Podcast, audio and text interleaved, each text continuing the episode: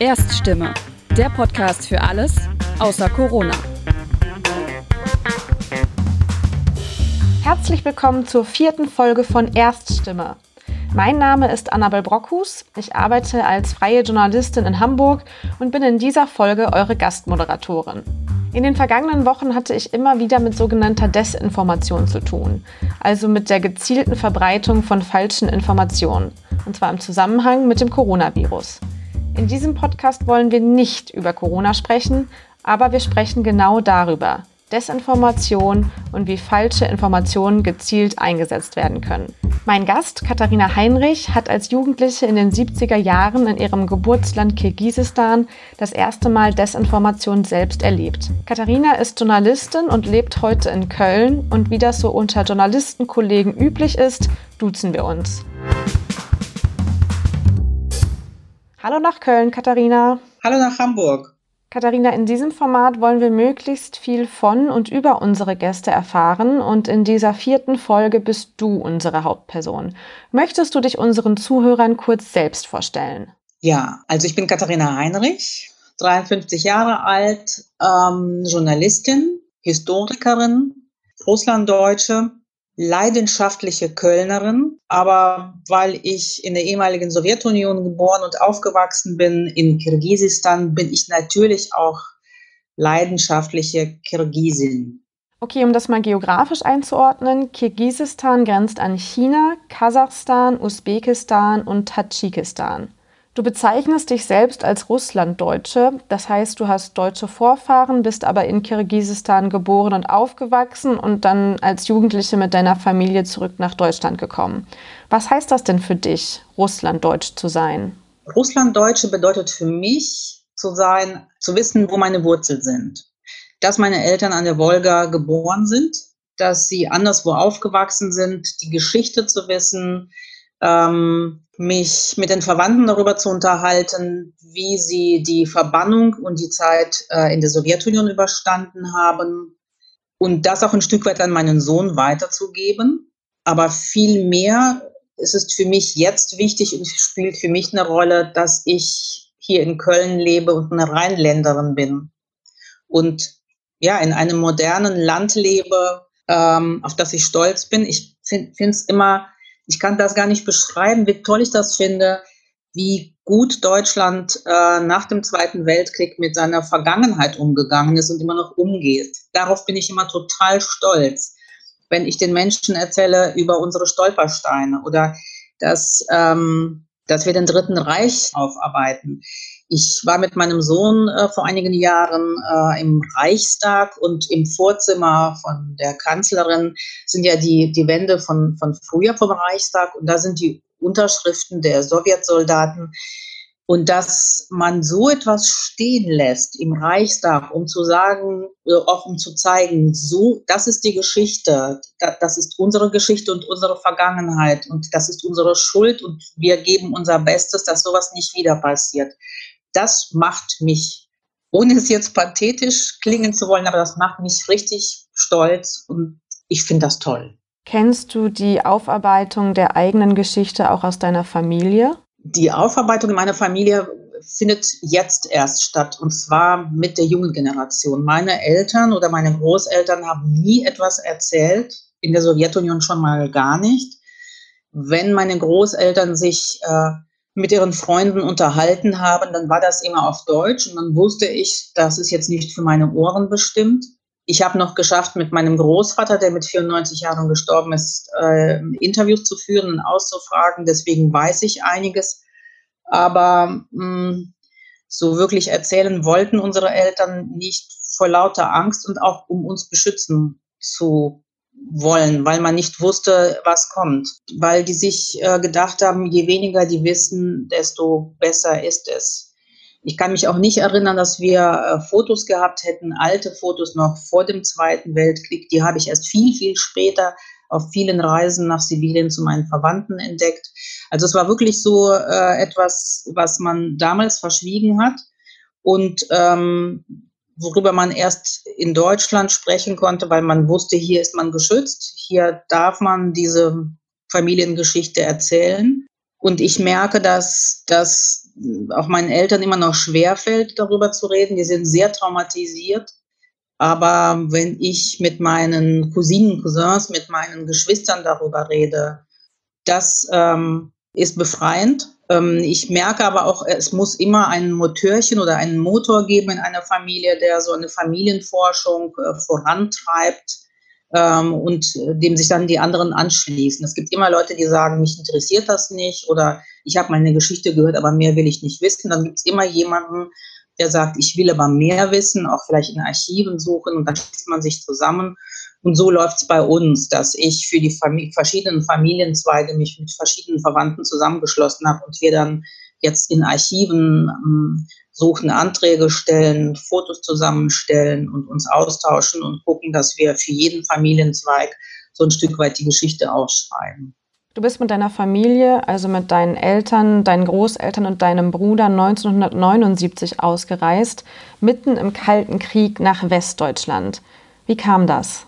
Wir hatten einen Antrag gestellt auf Familienzusammenführung. Mm, meine Mutter hatte noch äh, drei Schwestern und einen Bruder. Und äh, zwei Schwestern und ein Bruder sind schon in den 70er Jahren nach Deutschland gekommen, Anfang der 70er. Und dann haben wir einen Antrag gestellt und ähm, haben nur drei Jahre warten müssen, was nicht lange ist für oder war für sowjetische Verhältnisse. Meine Mutter war aber auch sehr engagiert. Sie hat sich einer äh, Gruppe der ausreisewilligen Russlanddeutschen angeschlossen, die sind äh, regelmäßig bei der Polizei aufgelaufen, beim Innenministerium, beim kirgisischen. Sie wollten auch protestieren. Sie haben Listen an die deutsche Botschaft äh, in Petersburg und in Moskau weitergegeben. Also sie hat wirklich für diese Ausreise gekämpft. Sie ist auch inhaftiert gewesen eine Zeit lang. Und dann war das so, dass 1980 äh, ähm, die Olympischen Spiele stattgefunden haben und im Vorfeld der Spiele durften ähm, einige Menschen aus der Sowjetunion ausreisen. Dazu gehörten ähm, Russlanddeutsche, Dissidenten, politische Dissidenten. Dazu gehörten aber auch die jüdischen ähm, Flüchtlinge, die nach Israel, äh, also die Juden, die nach Israel ausreisen wollten und noch ein paar andere Menschen. Und wir waren einfach mit dabei. Als Jugendliche in Kirgisistan hast du dich auch immer ein Stück weit als Deutsche gefühlt. Wie hast du dir denn dieses Land, Deutschland, so vorgestellt, bevor ihr ausgereist seid? Ich hatte von, von Deutschland als, als Land äh, keine wirkliche Vorstellung, obwohl wir natürlich Briefe von unseren Verwandten bekommen haben und äh, schöne Postkarten und so 3D-Postkarten. Aber ich hatte, ich weiß nicht warum, ich hatte so eine Idee, dass wenn ich nach Deutschland komme, ich hier eine eigene Bibliothek haben werde. Ich habe schon immer total gerne gelesen es gab bei uns aber keine schönen Bücher zu kaufen. Ich habe zum Beispiel das Buch äh, von Tom Sawyer äh, bei den Nachbarn lesen dürfen. Das waren äh, Mitglieder der Kommunistischen Partei. Die hatten dieses schöne Buch, aber sie haben das an mich nicht ausgeliehen, sondern ich musste immer zu ihnen kommen und dann im Hof, also so auf den Stufen äh, zur Wohnung sitzen und durfte dann jeden Tag ein Stück weit in dieser Geschichte weiterlesen. Denn Bücher, vor allem schöne Bücher oder, oder tolle Bücher, sowas wie Carlson vom Dach oder äh, andere Geschichten, von mir aus auch Sherlock Holmes, das habe ich im fünften Schuljahr entdeckt, die gab es nur, wenn man besondere Beziehungen hatte. Und die hatten wir in unserer Familie nicht. Also war meine Vorstellung, ich will eine eigene Bibliothek haben. Und ich äh, kannte nur eine Stadtteilbibliothek bei uns, äh, damals hieß es noch Frunze, die Hauptstadt von Kirgisistan. Ähm, jetzt heißt es Bischkek. Und in unserem Stadtteil war das so eine ganz normale Bibliothek mit äh, normalen Regalen und da waren vor allen Dingen die Bücher nach äh, alphabetisch sortiert. Dass eine Bibliothek ein Raum sein könnte, der total gemütlich ist, mit einem Sessel und einem Licht und überhaupt ein richtig schöner Raum, wo es Spaß macht zu sitzen und Bücher zu lesen, das war mir überhaupt nicht äh, bekannt. Das habe ich wirklich erst hier gesehen. Und hast du dir dann hier in Deutschland diesen Traum von der eigenen Bibliothek erfüllt? Ja, ich bin eine ganz schlimme Bücherratte. Also in meiner, in meiner Wohnung sind überall Bücher und am Anfang ähm, haben mich auch noch Menschen, wenn sie dann mich besucht äh, haben, immer gefragt, hast du dann all diese Bücher auch gelesen? Und da habe ich gedacht, was für eine bescheuerte Frage. Natürlich lese ich die Bücher, die ich mir kaufe. Die stelle ich doch nicht einfach so äh, hin.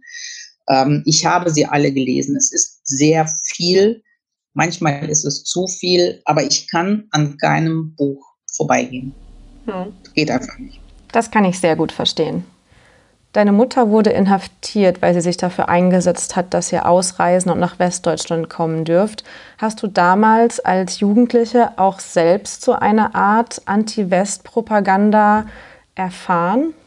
Ja, bei uns war das so, dass ähm, als dann mein, meine Eltern offiziell den, den, Ausreiseantrag gestellt haben, natürlich dieser, dieser Wunsch nach dem Ausreiseantrag auch an ähm, das Krankenhaus meiner Mutter, wo sie als Krankenschwester gearbeitet hat, äh, herangetragen worden ist. Das heißt, es gab dann äh, Versammlung äh, der Mitarbeiter, wo dann man meine Mutter hm, bezichtigt hat, ähm, äh, Landesverräterin zu sein. Also wie, kon, wie kann sie denn in ein Land ausreisen, in dem ähm, die Menschen hungern, in dem Demonstrationen stattfinden, in dem Kinder schlecht behandelt werden. Und das Gleiche war dann auch bei mir. Ich bin in der Schule einige Male ähm, zu der Direktorin gerufen worden, aber auch zu einer Versammlung. Ich war äh, Klassensprecherin und ähm, da hat man auch mit mir sozusagen so erzieherische Gespräche geführt, um mich zu fragen, ob ich denn wirklich sicher bin, dass ich äh, in dieses kapitalistische Land reisen möchte, ob ich mich nicht doch lieber von meinen Eltern lossagen möchte. Man würde mich äh, hier einer netten Familie geben, die mich dann adoptieren könnte. Und dann weiß ich gar nicht, von wem ich das hatte, aber ich hatte tatsächlich eine Broschüre, da kann ich mich genau dran erinnern. Und in dieser Broschüre waren Texte über Kinder, die von ihren Eltern misshandelt werden, an denen die Zigaretten ausgedrückt werden, die geschlagen werden, die äh, verbrüht werden mit äh, kochend heißem Wasser und dass das der Normalzustand in Deutschland wäre. So würde man in der Bundesrepublik mit äh, Kindern umgehen. Ähm, ich habe keine Ahnung, wie ich an diese Broschüre gekommen bin, aber an diese Texte erinnere ich mich. Ähm, aber ich weiß, dass ich damals überhaupt mich davon habe nicht beeinflussen lassen, weil ich wusste, ich wusste einfach, dass ich nach Deutschland will und wusste, dass das nicht stimmt, was in diesen Broschüren steht. Das Thema dieser Folge ist ja auch Desinformation. Würdest du sagen, dass diese Broschüren, die über Kindesmissbrauch und Hunger berichten, dass das auch schon so eine erste Erfahrung mit Desinformation für dich war? Ja, sicher. Also es war ja auch damals so, dass man, es ging immer gegen den Westen, gegen die Bourgeoisie. Es, es, hieß immer, dass eigentlich kein schönes Leben sein kann. Und ein schönes Leben kann es doch nur in sozialistischen Ländern geben, wie zum Beispiel die DDR, Kuba oder andere äh, Ostblockländer. Du hast dich auf jeden Fall nicht von diesen Broschüren und dieser Propaganda beeinflussen lassen. Wie war das denn für euch, als ihr hier in Deutschland angekommen seid? Ich glaube, dass für die Menschen, die uns das erste Mal gesehen haben, wir schon seltsam ausgesehen haben. Wir haben uns ja sehr vorsinnflutlich gekleidet. Ich hatte lange Zöpfe, so auf Affenschaukeln und, und Haarschleifen. Also ich glaube, für den normalen äh, Durchschnittsbundesbürger äh, waren wir schon Menschen vom anderen Stern. Und dennoch ähm, sind wir total nett und freundlich äh, empfangen worden. Ich hatte in der Schule Lehrer, die mich schon immer unterstützt hatten. Ich hatte nie das Gefühl gehabt, dass ich äh, hier nicht gewollt bin. Also es gab sicherlich ähm, so Momente, bei denen ich das Gefühl hatte, die wissen nicht, wer ich bin und also die hatten überhaupt keine Ahnung, wer Russlanddeutsche sind. Aber es hat die nicht daran ähm, gehindert, doch trotzdem sehr freundlich zu uns zu sein. Ich kann nicht behaupten, dass äh, Leute rassistisch zu mir gewesen sind. Du hast dann Anfang der 90er in Köln studiert, osteuropäische Geschichte, mittlere und neuere Geschichte und Slavistik und bist dann nach dem Studium Journalistin geworden. Ist das für dich Beruf oder Berufung? Na, ich will ja mal hoffen, dass jeder Beruf für jeden Menschen auch eine Berufung ist, sonst hat man ja nicht so viel vom Leben. Also wenn man seinen Beruf nicht gerne macht, dann ähm, verbringt man ja ein, ein, halbes Leben oder ein ganzes Leben mit einer falschen Arbeit. also ich finde, dass jeder Beruf eine Berufung sein sollte. Und für mich ist Journalistin und Historikerin sein wirklich eine Berufung. Ich mache es total gerne.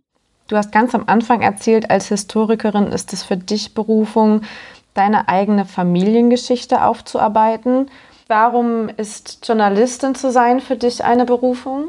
Weil man als Journalist Geschichten erzählen kann. Weil man als Journalistin total interessante Menschen trifft, die, die man sonst nicht treffen würde, behaupte ich mal. Man erfährt sehr vieles und kann diese Geschichten dann weitererzählen. Du hast als Journalistin für die Deutsche Welle und Funkhaus Europa, heute Cosmo, gearbeitet, also für zwei Sender, die sich gezielt an nicht deutschsprachige Communities im In- und im Ausland richten. War dir das bei dieser Arbeit auch wichtig, etwas von deinen Erfahrungen weiterzugeben und vielleicht auch zwischen den Communities zu vermitteln? Also bei der Deutschen Welle war das ein bisschen anders. Bei der Deutschen Welle war das so, ich bin da als journalistische ähm, Hilfskraft äh, bin ich gekommen und für mich war die Deutsche Welle etwas absolut Besonderes, weil ich als Kind schon heimlich mit meiner Mutter die Deutsche Welle gehört habe. Also meine Mutter hat dann während unserer ähm, Zeit, als wir ausreisen wollten, immer nachts ganz heimlich die, ähm, die ähm, das war, glaube ich, die Stimme, Stimme Europas, einen amerikanischen Sender gehört und die Deutsche Welle. Und wir schliefen dann immer in diesem Zimmer, mein Bruder und ich. Das heißt, ich habe diese Musik, äh, äh, diese, diese Musik von der Deutschen Welle, die kannte ich schon so. Und dann habe ich natürlich zugehört, auch wenn ich jetzt nicht immer alles verstanden habe oder gar nichts verstanden habe. Das Einzige, was ich wusste, ist, meine Mutter hört einen verbotenen Sender. Ich darf das niemandem erzählen. Aber das, was die hier macht, ist was ganz Besonderes. Und dann bin ich als äh, studentische Hilfskraft zur Deutschen Welle gekommen in die russische Redaktion und sah tatsächlich äh, Menschen vor mir, deren Stimmen ich ja schon zehn Jahre vorher gehört habe als Kind. Das war für mich ein absolutes Aha-Erlebnis. Und ähm, bei Funkhaus Europa beim WDR war das tatsächlich so, dass ich da das Gefühl hatte, ich war ja mit vielen Kolleginnen, mit den Türken, mit Italienern, Griechen, äh, Spanien.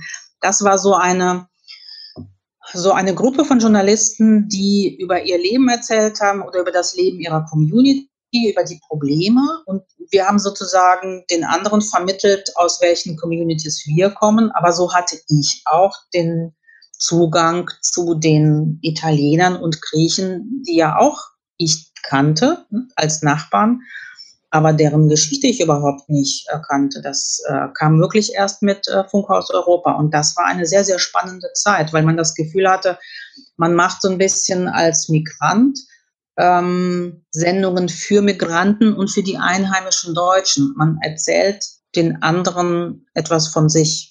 Also man schlägt so eine Brücke zwischen verschiedenen Communities und Kulturen. Ja, genau. Man schlägt eine Brücke zwischen den Kulturen. Man hat die Möglichkeit ähm, zu erklären, wie die eigene Community tickt. Man konnte der eigenen Community erklären, wie die Deutschen ticken. Ähm, das war so ein Geben und Nehmen. Deine ersten Erfahrungen mit Desinformation hast du als Jugendliche in Kirgisistan gemacht. Wurdest du mit diesem Thema Desinformation, gezielte Falschinformation auch später als Journalistin konfrontiert? Ich habe ähm, nach der Krim-Annexion 2014, dann bin ich 2015 nach Sibirien gefahren und habe ein Stück gemacht, ähm, das hieß Warum lieben, lieben Russen Putin? Und habe dann einfach Menschen ausgefragt über ihr Leben, Putin, Politik, auch meine Verwandten und habe dann zum ersten Mal gemerkt, so richtig gemerkt, irgendwas stimmt hier nicht. Also so gewisse Anzeichen merkte man vorher, aber das habe ich mir dann nicht so richtig ähm, erklären können. Aber jetzt war das so, dass ich zum Beispiel mitbekam, die äh, Menschen in Sibirien hatten überhaupt keine Ahnung, ähm, dass äh, Russland sozusagen Krim annektiert hat. Äh, sie wussten überhaupt nichts über Politik, sie wussten nichts vom Westen oder wenn, dann war das immer so ein bisschen negativ, das, was die vom Westen äh, wussten. Äh, sie sprachen immer wieder davon, Hauptsache es gibt keinen Krieg, Hauptsache es gibt keinen Krieg. Und dann habe ich mir gedacht, warum machen die sich eigentlich Sorgen um einen Krieg? Wer soll hier wen überfallen? Ähm, aber das war tatsächlich schon so, da ist mir das dann so richtig klar geworden, dass diese, diese Wirkung der russischen Propaganda, dieses Narrativ, Putin hat äh, das Land äh, Russland von den Knien wieder äh, aufrecht äh, aufgestellt. Äh, die Russen können jetzt wieder stolz auf etwas sein und äh, Putin hat eine, macht eine ganz tolle Außenpolitik. Alle haben sie Angst vor ihm. Der Westen hat Angst vor ihm und er sorgt hier für Ordnung und für, für setzt Gesetze durch. Das habe ich vorher schon noch so äh, wahrgenommen, aber so richtig klar geworden, welche Wirkung das auf die Menschen hat, war das tatsächlich 2014, 2015, als ich dann in Sibirien gewesen bin. Ähm, und da habe ich wirklich gemerkt, wie diese Desinformationspolitik, die längere Zeit schon ähm, betrieben worden ist von der russischen Seite, wie sie halt wirkt.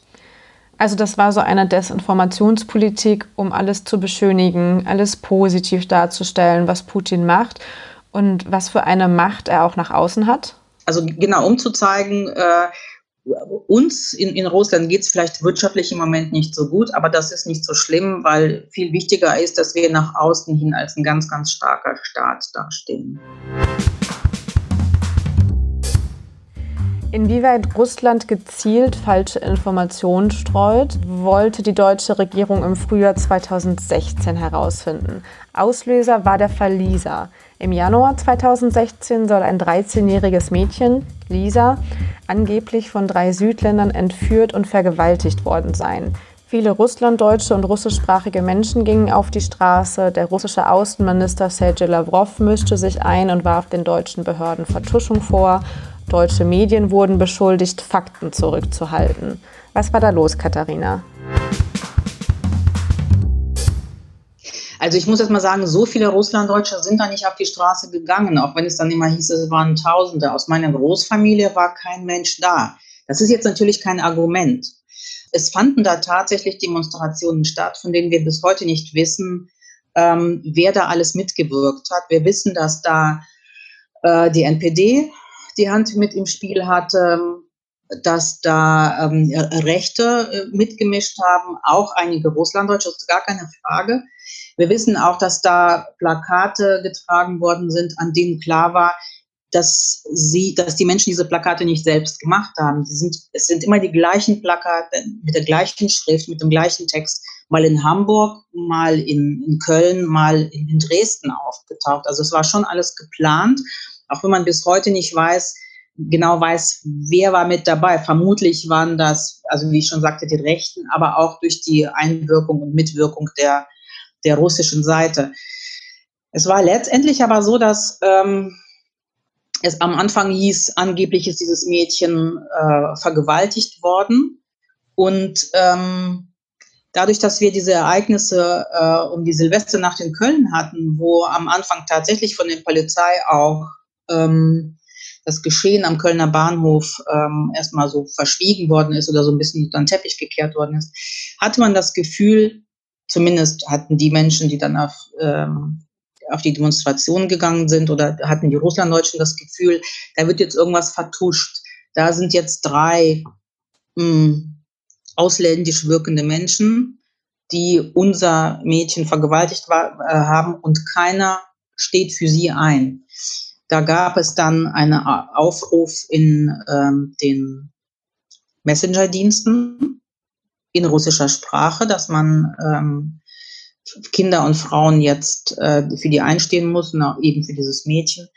Aber als es dann relativ schnell klar war, dass das Mädchen nicht vergewaltigt worden ist, sondern dass sie Probleme zu Hause hatte, dass einer dieser, dass, dass, dass sie einen Freund hatte, der älter als sie war und ich glaube, der war türkisch, dann haben die Leute einfach gemerkt, dass sie sozusagen an der Nase geführt worden sind und dann ging auch niemand mehr zu den Demos.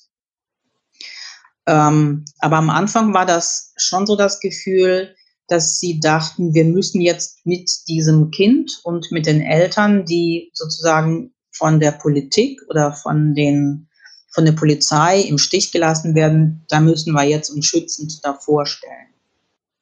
Und das hat etwas damit zu tun, dass sie tatsächlich ähm, durch Falschmeldungen, Halbwahrheiten, aber auch so Vertuschungen, dass auf die eingewirkt worden ist. Und vielleicht oder ziemlich sicher war da auch so dieses, dieses Gefühl, äh, wir werden nicht wahrgenommen. Äh, man versucht, ähm, man steht für uns nicht ein. Du sagst, es gab 2016 Falschmeldungen und so Halbwahrheiten. Wer hat denn da diese falschen Informationen gestreut? Von der russischen Seite war das immer so, es hieß immer, der Westen mit seinen liberalen Werten, der wird nicht lange machen. Die kommen ja mit ihren ganzen Problemen nicht zurecht. Die kommen mit den Flüchtlingen nicht zurecht. Die sind viel zu offen. Das wird alles untergehen.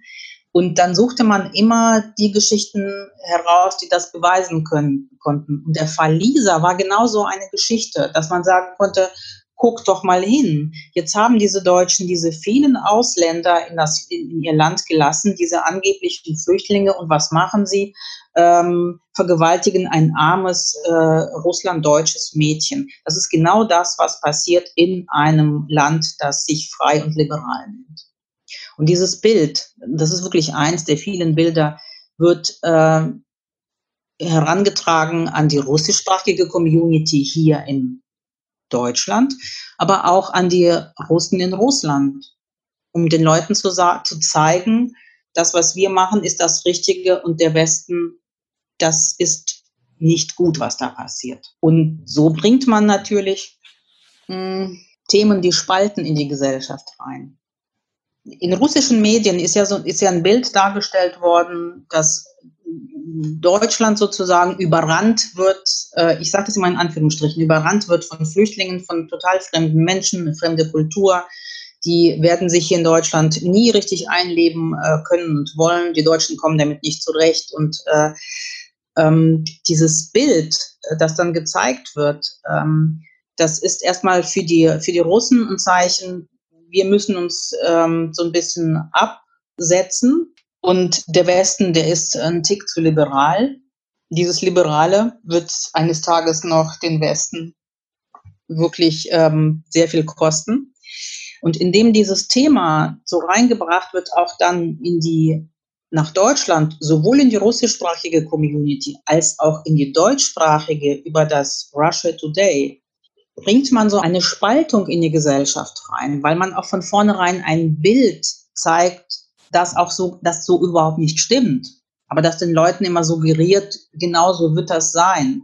Und wenn diese Nachrichten oder diese Geschichten immer und immer wieder erzählt werden, in den russischsprachigen, in den deutschen oder in deutschsprachigen Medien, auf den Internetseiten, auf den Nachrichtenseiten, dann glaubt man irgendwann diese Geschichten, auch wenn die sich noch so schwachsinnig anhören oder so, auch wenn die noch so unwirklich, unwirklich sind, glaubt man trotzdem irgendwann, dass das so stimmt, stimmen würde.